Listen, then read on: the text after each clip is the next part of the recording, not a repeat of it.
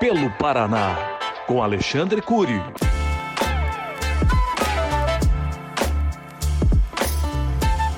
Olha, o balanço extremamente positivo. A Assembleia do Paraná fez a maior devolução da sua história. Foram quase 415 milhões de reais. Participamos de programas importantes através da Secretaria dos Transportes, da Secretaria da Agricultura.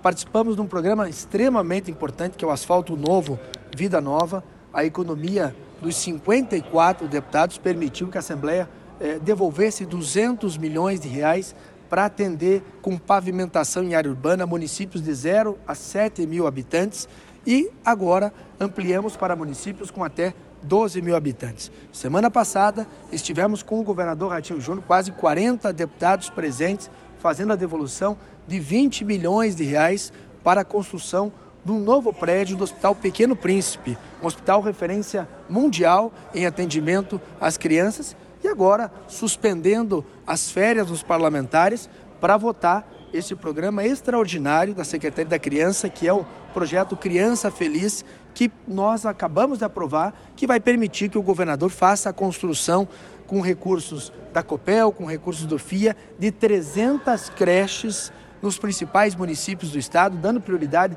a municípios com baixo IDH, atendendo as grandes cidades que têm um déficit muito grande de crianças fora de creche. Então, balanço extremamente positivo, aprovamos projetos importantes aqui, como o QFEB, todas as mensagens encaminhadas pelo governador foram discutidas, foram aprovadas e ajudaram muito a avançar o estado do Paraná. Então terminamos 2023 com um saldo extremamente positivo.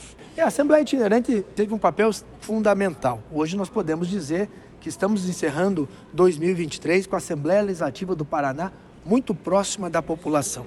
Passamos por quase 10 municípios, desses 10 municípios atingimos mais de 150 mil cidades, quase 100 mil pessoas, várias personalidades que contribuíram de forma direta ou indireta foram homenageadas pela Assembleia Legislativa, mais de 2.500 sugestões foram colocadas nas urnas instaladas nos nossos estantes, todas elas estão sendo respondidas, catalogadas. Já temos aí a Assembleia Itinerante eh, pronta para acontecer no dia 31 de janeiro, na cidade de Arapongas, vamos à cidade de Francisco Beltrão. Então, cidades importantes serão, eh, eh, a Assembleia será, irá para que a gente possa atingir, até o dezembro do ano que vem, os 399 municípios com a presença da Assembleia Legislativa.